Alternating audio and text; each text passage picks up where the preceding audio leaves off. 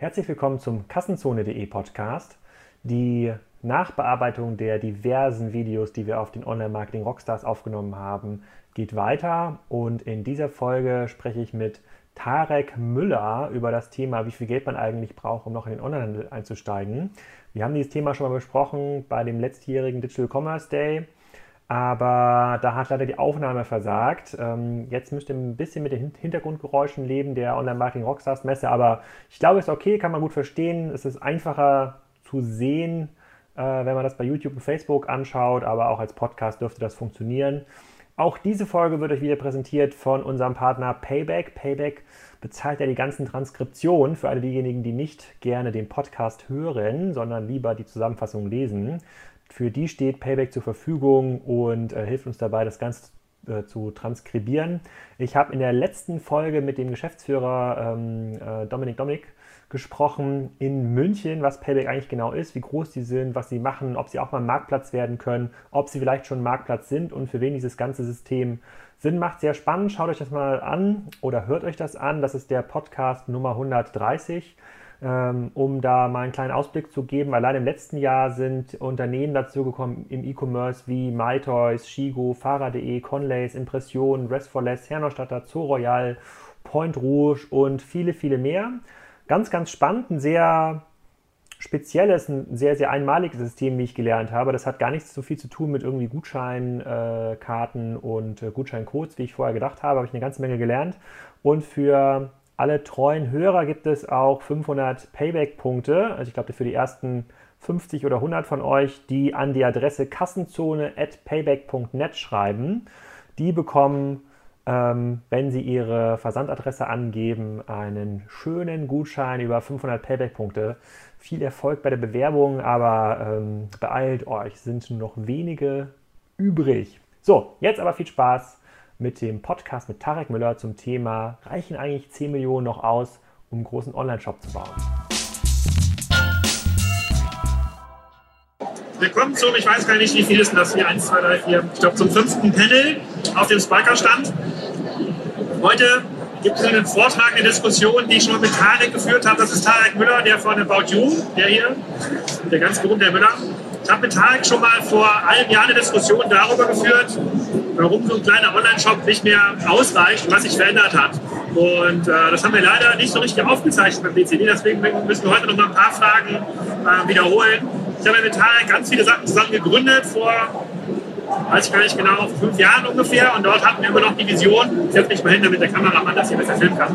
Und da hatten wir immer noch die Idee, die Vision, dass man mit so 10.000 Euro, 100.000 Euro kann man irgendwie jede Nische für sich erschließen, kann man erfolgreich werden im Onlinehandel und diese Vision gibt es eigentlich so heute nicht mehr. Das hat sich massiv geändert. Ähm, deswegen wollen wir mal Tarek fragen, ähm, wie groß man eigentlich sein muss und wie ambitioniert man sein muss, um, im Onlinehandel noch erfolgreich agieren zu können. Vielleicht kannst du mal kurz erzählen, wie du noch groß geworden bist im Onlinehandel und wie du noch angegangen bist.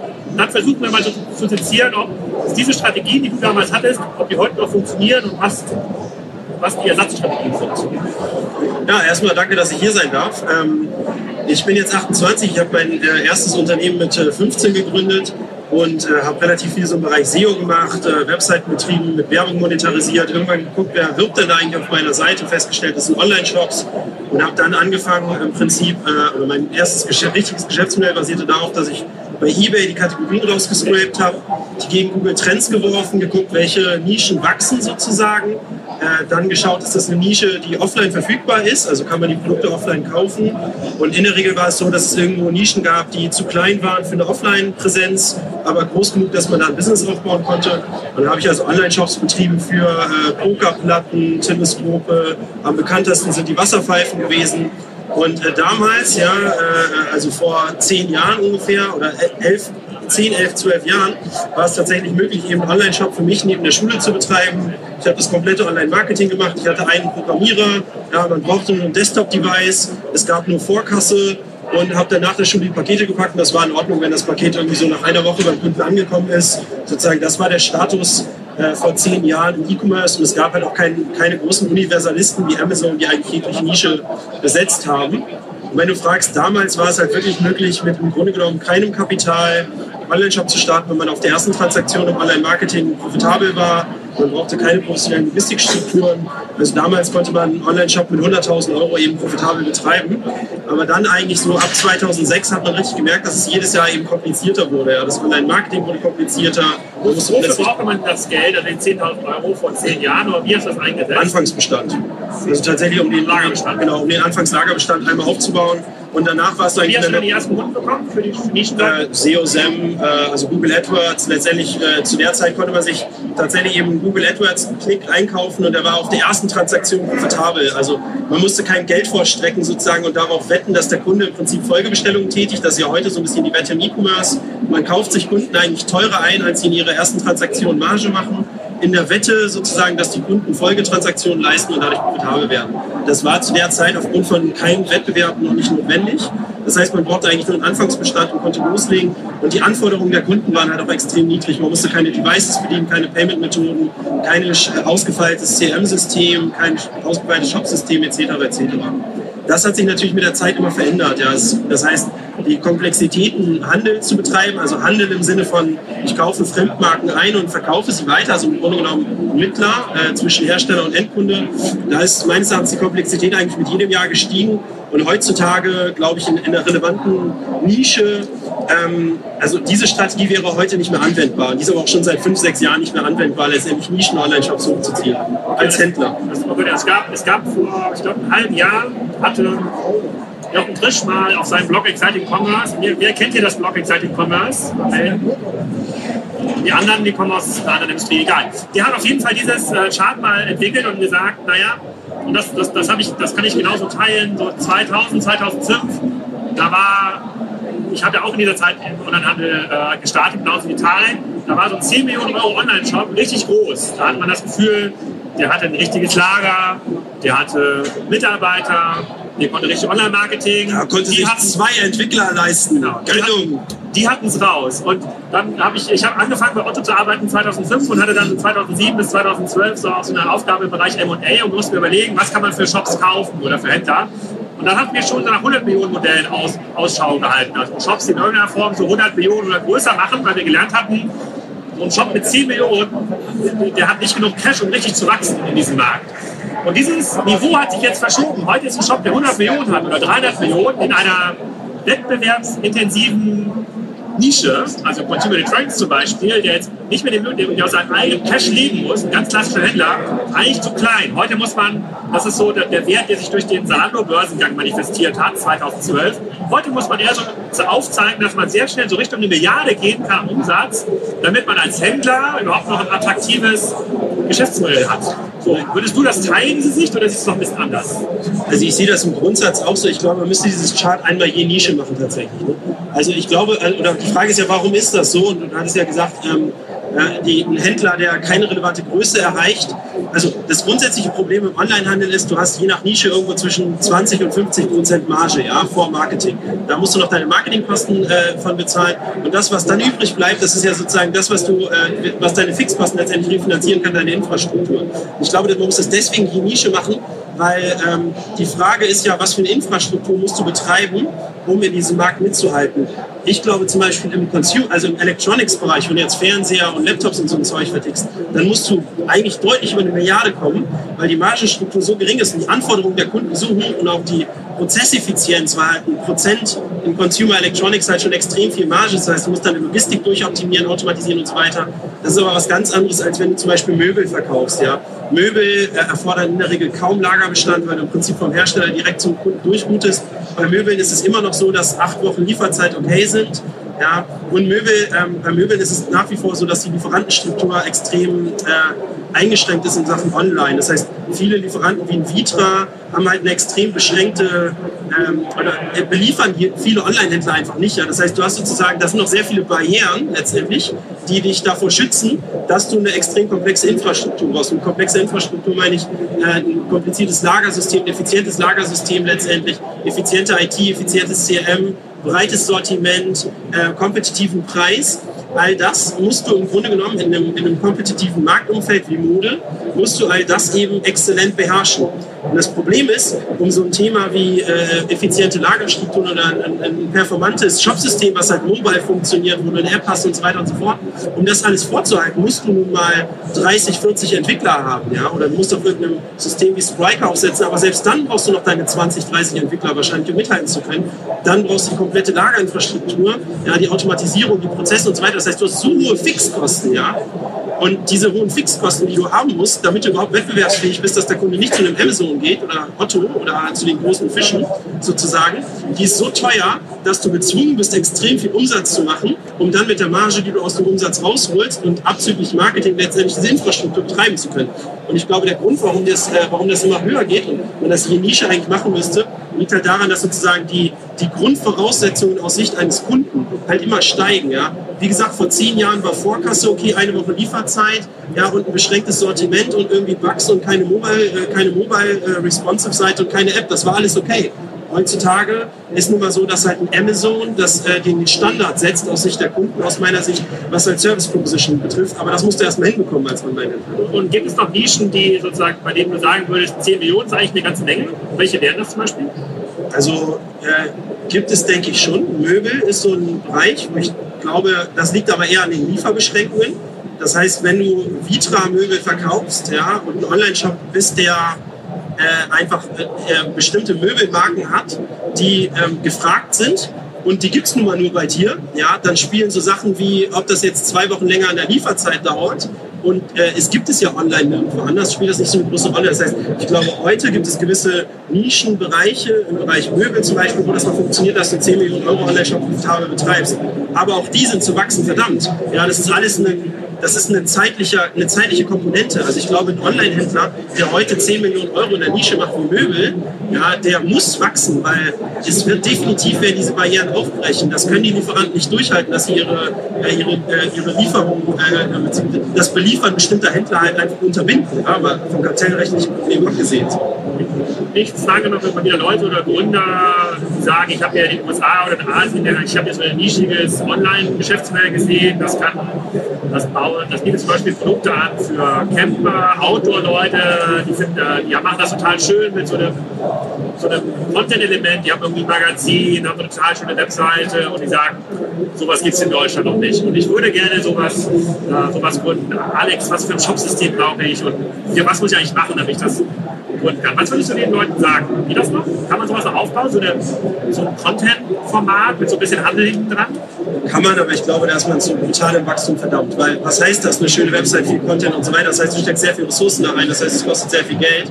Und dieses Geld musst du mit, im Prinzip mit deiner Marge finanzieren. Das heißt, du musst eine ganze Menge Umsatz machen, damit von der Marge ausreichend viel übrig bleibt, dass du das betreiben kannst. So Content, exklusive Inhalte und so weiter. Und ich schon glaube, grundsätzlich kann man nach wie vor in den Handel einsteigen, aber ähm, der Kapitalbedarf, um sowas zu machen in einem Bereich wie Outdoor, wo ich mal vermute, dass eine Amazon exakt dieselben Produkte hat wie du. Ja? Die Frage, wie willst du gegen den Amazon dann antreten? Ja? Also was unterscheidet dich eben von einem Amazon? Ja, die sagen, das, die sagen manchmal, es gibt halt bestimmte Marken und Produkte, die exportieren das nicht äh, auf, oder lassen das nicht auf Amazon.de zu, den Handel. Und dann hat man möglicherweise noch eine Art exklusives Recht. Ja, aber wie lange? Ne? Also ich glaube, auch sowas würde ich, also sowas immer hart gesagt nenne ich Arbitrage, weil das ist im Grunde genommen eine, Zeit, eine zeitlich, das, dieser Vorteil wird sterben. Ja, und die Frage ist, was bleibt dir dann noch? Weil äh, früher oder später werden diese Artikel bei den großen Händlern landen. Ja, das ist sozusagen der Herstellerdruck ist da. Darauf würde ich, oder, ja, also, darauf würde ich nicht mein Geschäftsmodell aufbauen äh, gefühlt. Also ich glaube schon, du kannst nach wie vor Händler aufbauen, aber es ist halt deutlich kapitalintensiver geworden, weil du im Grunde genommen, wenn du sagst, ich möchte antreten als Autohersteller mit totaler Content Proposition pipapo, du musst die ja von Anfang an haben. Ja, also hast du ein LI-Problem. Das heißt, du musst extrem viel Frontload-Kapital reinballern, ja, eine Hoffnung, dass dann der Umsatz folgt. Die Rechnung kann aufgehen. In unserem Fall bei About You zum Beispiel, wir, wir, wir mussten sofort im Grunde genommen mit 200 Mitarbeitern starten und haben noch nicht einen Euro Umsatz gemacht. Ja. Es geht nicht anders, weil um überhaupt einen Euro Umsatz zu machen, musst du eine extrem komplexe Infrastruktur vorhalten. Und da gehst du natürlich die Wette ein, dass du im Grunde genommen dieses Anfangsinvestment der 200 Leute halt rein verdienst, indem du später im Prinzip daraus äh, ausreichend Profit machst, dass auch die Anfangsinvestition sich äh, amortisiert. Aber das ist natürlich, also da musst du auch erstmal einen Investor finden, der das mitgeht. Ne? Wir hatten damit auch schon ein großes Glück. Ähm, aber es ist nicht Genau, ganz das heißt, einfach. das heißt erstmal in diesen Nischen, ob es jetzt Fashion ist oder Consumer Electronics, hat sich die Skala verschoben. Wenn man in der Lage ist, so wie du jetzt, entsprechend das Kapital und Leute auch zu finden, kann man das mitgehen. Also das kann das Spiel mit der Größe wird ja immer spannender. Ja. Was gibt es denn aber? Es gibt ja sehr, sehr viele. Was denkst du denn? Du schreibst mir die ganze Zeit Fragen. Was, was hältst du denn von diesem Chart? Und was, teilst du die Ich teile das 100 Prozent und ich halte das auch für ein Arbitrage-Business. Also ich würde auch niemandem empfehlen, nochmal so einen kleinen Online-Shop und dann so ein kleines Magazin. Das das ist falsch, das ist der falsche Einstieg. Überhaupt nicht der andere Einstieg. Das ist immer das, das, das, dieser Traum der kleinen eigenen Online-Boutique. Ja, wie, dieser, wie in so einer Nebenstraße, in der Eppendorfer Landstraße, so ein kleiner Shop. Das funktioniert online nicht. Ähm, Wobei was- man aber sagen muss, letztes Mal, als wir im DCD die Diskussion geführt haben, kam danach jemand zu mir und meinte, aber das stimmt ja gar nicht, wenn ich Produkte herstelle und so weiter. Ich glaube, man muss mal ganz klar sagen, wenn wir von Online-Händler reden, reden wir von einem Handel, ne? also einem Einkauf von Ware, nicht, nicht die Produktion von Ware und den, Ver den Weiterverkauf, also einen Intermediär letztendlich. Weil, also ich glaube, da muss man da ganz stark unterscheiden, weil als Hersteller, glaube ich, kannst du schon noch Nischen bedienen. Und als Hersteller musst du nicht 10 Millionen Euro machen. Also wenn du ein gutes Produkt hast, ja, dann kannst du das auch vertreiben, aber dann wirst du wahrscheinlich nicht direkt an den Endkunden verkaufen im Wesentlichen, sondern halt über einen anderen Händler gehen letztendlich. Ich glaube, das ist relativ wichtig, diese Unterscheidung, die für uns irgendwie intuitiv ist zwischen Händler und Hersteller, zu sagen, der Händler, der hat ein Problem. Genau, also es geht, ist auf, es geht auf jeden Fall für Händler, aber es geht auch zu, für Hersteller, kommen vielleicht später noch mal dazu. Aber was hier jetzt wichtig ist, rauszufinden, sozusagen für dich, funktioniert das Spiel durch den Kapitalzugang? Was macht denn jetzt jemand, der wie du vor zehn Jahren in der Situation ist, ich kann ein bisschen was mit Computern, ich weiß, wie so Online-Foren funktionieren, viele gibt es ja gar nicht mehr im Bereich, Bereich Online-Foren. Wie kann der denn einen Einstieg finden in diesen Markt? Weil das ist ja augenscheinlich zu teuer, zu riskant, es gibt wenig Quick Wins. Was ist denn die Alternative im Sinne von Quick Wins? Wie kann man in diesen Markt einsteigen, um trotzdem dann irgendwann mal großen Erfolg zu haben, trotzdem Learnings zu sammeln? Weil eigener Shop und Online-Forum ist es ja eben nicht mehr. Und ich glaube, das Fiese, wie, wie du schon sagst, für jemanden, der halt keinen äh, sogenannten Track Record hat, also sagen wir bewiesen hat, dass er unternehmerisch in der, in der Lage ist, ein großes Unternehmen aufzubauen, äh, besteht dieser Kapitalzugang nicht. Das ist ganz klar jetzt jemand, der quasi Absolvent ist äh, äh, und, und irgendwie sagt, ich möchte dieses Outdoor-Ding machen, ja, der wird sozusagen mit, mit, einem, mit einem ordentlich gerechneten Business Case zum Schluss kommen, ich brauche Minimum 10 Millionen Euro Kapital, um überhaupt mal in die Nähe von Break-Even zu kommen. Ja, dieses Kapital wird er nicht bekommen, höchstwahrscheinlich. Aber was Ähm, soll der machen? Der hat trotzdem, ja. der hat trotzdem Bock auf ihn. Also ich, ich kenne ich kenn viele, über 28, das heißt, viele meiner Freunde sind jetzt sind in so einer Situation oder viele meiner Bekannten. Und was ich denen immer rate, ist, ähm, äh, Produktnischen zu finden, ja, und dann halt äh, eben sich vom Handel zu verabschieden, aber den Handel zu nutzen. Also ein Amazon, das predigst du ja auch sehr stark, eben zu gucken auf Amazon, was sozusagen ja mittlerweile ein eigenes Ökosystem ist oder auch äh, Zalando, About You sind auch alles eigene Ökosysteme, sozusagen Nischen zu finden und dort eben Produkte herzustellen. Und das Geile ist ja, heutzutage, ich, meine, ich bin einmal super auf die Schnauze gefallen vor irgendwie acht, neun Jahren beim Importieren von Ware. Ja, und sozusagen der Zugang nach China war nicht so einfach. Mittlerweile über Alibaba, AliExpress kannst du halt hingehen und auf Alibaba gucken. Ja, das ist diese, das äh, chinesische Amazon quasi angebunden an Hersteller. Kannst du auf Alibaba gucken, äh, was für Produkte gibt es. Und ich glaube, du kannst eigentlich eine ganz ähnliche Sache machen, wie ich das auch gemacht habe. Du gehst halt auf Amazon checkst die Kategorien durch, guckst, welche Kategorie wächst, ja, äh, sozusagen, wo, wo, wo steigt die Nachfrage äh, überproportional, zum Beispiel in Google Trends kann man das sehen, und dann zu gucken, gibt es da eigentlich ausreichend viele gute Produkte und dann zu gucken, finde ich vielleicht auf Alibaba ja, etwas, eine Produktnische sozusagen, die ich sozusagen importieren kann, mein Label drauf packen kann, ein bisschen schlaues Branding machen kann, vielleicht über Social Media und Influencer und so weiter und dann letztendlich über Amazon äh, quasi äh, äh, bei Amazon einlagern kann. Also auch da ist sozusagen die Prozesskette extrem einfach äh, und dann über Amazon letztendlich diese Waren verkaufen kann mit Marge. Das funktioniert nach wie vor. Allerdings muss man sagen, darauf wird man wahrscheinlich jetzt kein 100 Millionen Euro Business bauen können. Aber ist ne? das nicht, aber das ist, ist nicht auch, trotzdem was, ist das nicht auch eine zeitliche. Arbitrage? Also ich meine, wenn alle versuchen, das bei Amazon, Ja. also sozusagen der Zugang zu Amazon ist ja sehr einfach. Ja? Ja. Ich kann es mir sehr einfach, also für diejenigen, die sozusagen Alibaba vielleicht noch nicht kennen, äh, ist also sozusagen so eine, war vor ein paar Jahren sozusagen eine, eine, eine, Plattform eigentlich für Großhändler. Mittlerweile kann jeder Endkunde hier 5000 Taschen immer, immer sowas wie Jo- Yoga ein oder so, ja. Das ist so ein Ding, was halt voll abgeht und dann, also das ist jetzt wahrscheinlich ein bisschen zu spät, ja, aber sozusagen Yoga vor zwei Jahren, Yoga-Matten gab es halt irgendwie nicht wirklich.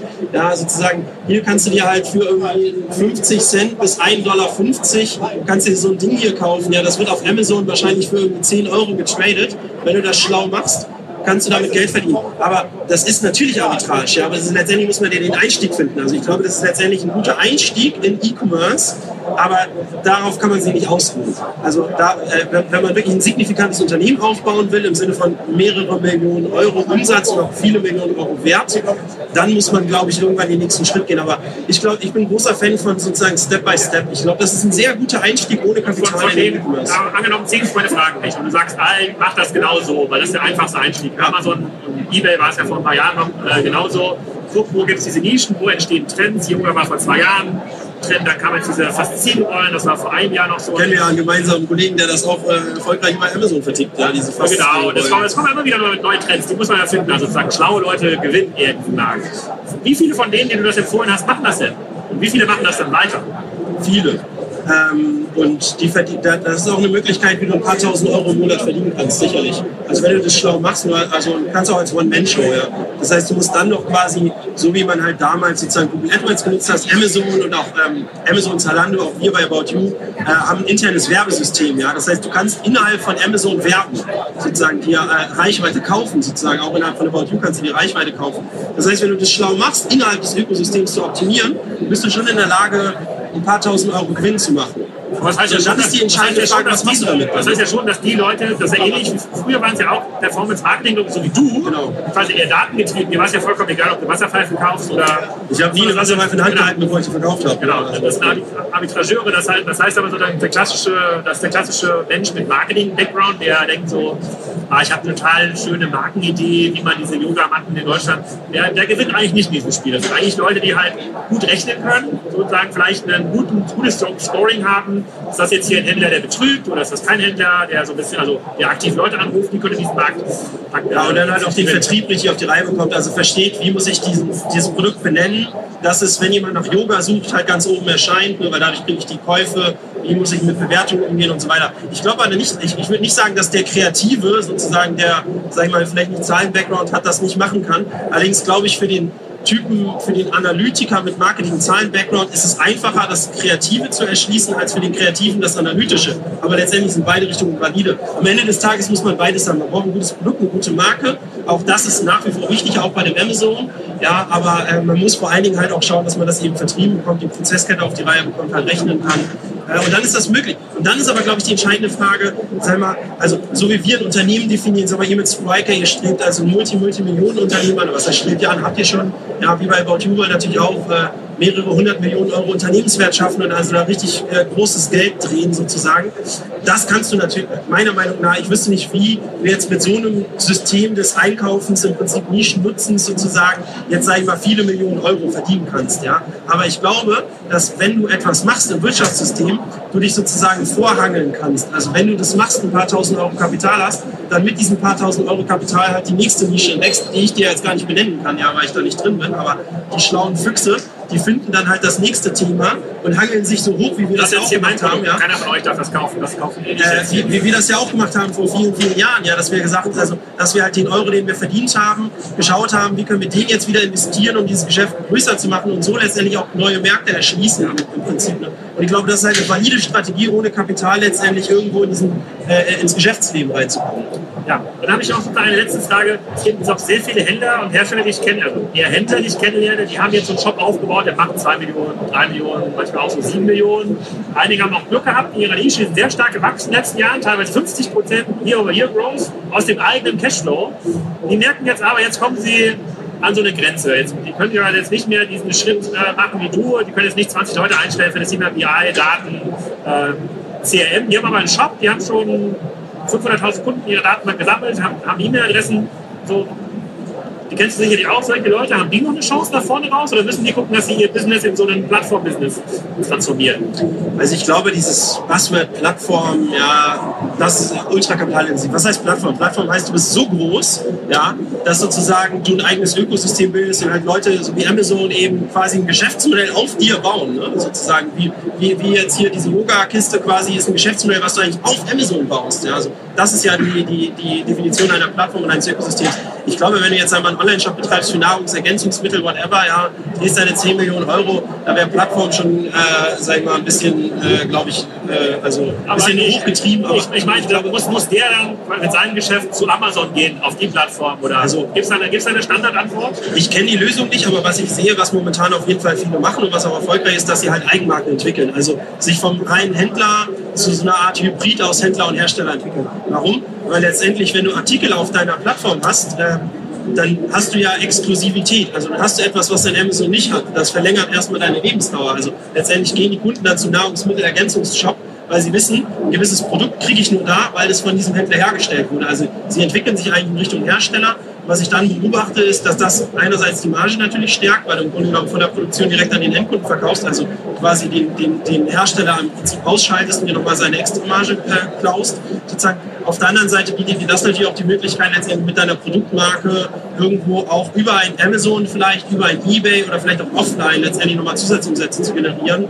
Ähm, allerdings ist das natürlich immer gefährlich. Also wenn ich quasi ein Händler bin für Nahrungsergänzungsmittel, ja, und ich äh, baue mein eigenes Proteinpulver, äh, und ich habe das exklusiv auf meiner Plattform, dann kommen die Leute zu mir, weil sie wissen, ich kriege das nur da. Sobald ich allerdings anfange, das eben bei Amazon zu und, und, dann kann ich ihnen noch mal mehr Sachen verkaufen. Ich habe die E-Mail-Adresse, ich kann ihnen über CM bespielen, pipapo. Wenn ich jetzt anfange, mein, mein eigen geschaffenes Proteinpulver auf Amazon zu verkaufen, ja, dann ist ja die Frage, kommt denn der Kunde immer noch zu mir oder geht er dann nicht doch zu Amazon, weil er sagt, ja geil, jetzt kriege ich das Proteinpulver bei Amazon und dann mache ich One-Click, alles cool, am nächsten Tag ist es da. Das kriegt der Nahrungsergänzungsmittel-Shop niemals hin, ja. Also in der, in der Effizienz. So. Also es ist ein gefährliches Spiel, aber letztendlich habe die Antwort nicht. Ähm, was man da machen kann. Aber die schlauen Füchse werden schon rausfinden. Also es gibt immer also, Möglichkeiten. Also hat sich nicht nur dieses Niveau verschoben mit dem Markt, eigentlich hat sich auch das Einstiegsniveau verschoben, überhaupt in diesem Markt zu taktieren. Also der eine oder andere fängt möglicherweise als Influencer an und merkt dann, er hat eine große Reichweite und fängt dann auch an, Online-Shops zu bauen, seine Produkte zu entwickeln.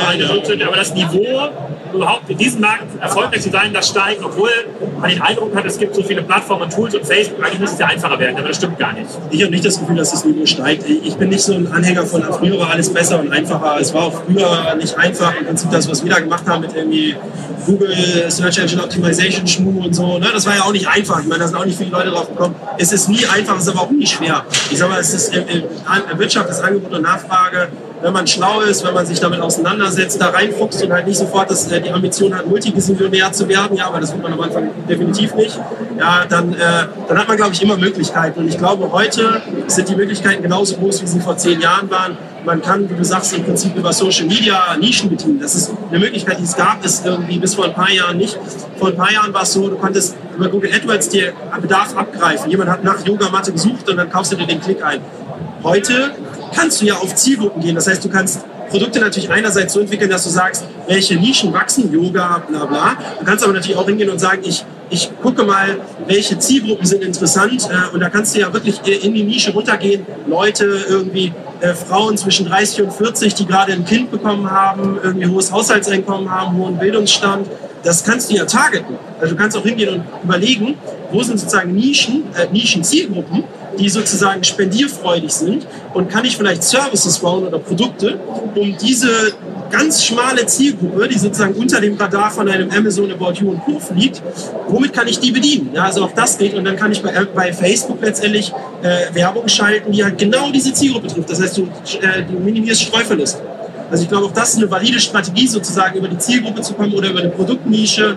Ähm, es gibt halt unendlich viele Plattformen, es gibt neue äh, äh, Kanäle wie Influencer Marketing. Also wer sagt, dass die Möglichkeiten heute beschränkter sind, als sie das vor zehn Jahren waren, in Geschäft, also in den Onlinehandel, E-Commerce einzusteigen, glaube ich, der, ähm, der ist so wie wir einfach schon ein bisschen weit weg von den Themen. Ne? Also es gibt aber auf jeden Fall noch Themen. Ich sehe es, bei uns im Büro kommen gefühlt einmal pro Woche kommt da ein 19-Jähriger, ein 20-Jähriger hin, der irgendwas gemacht hat, wo ich denke so, alter Schwede, krass, ja. Äh, und, und der irgendwo eine Nische gefunden hat, an, an die wir nicht rankommen, halt, weil wir dafür auch zu groß sind.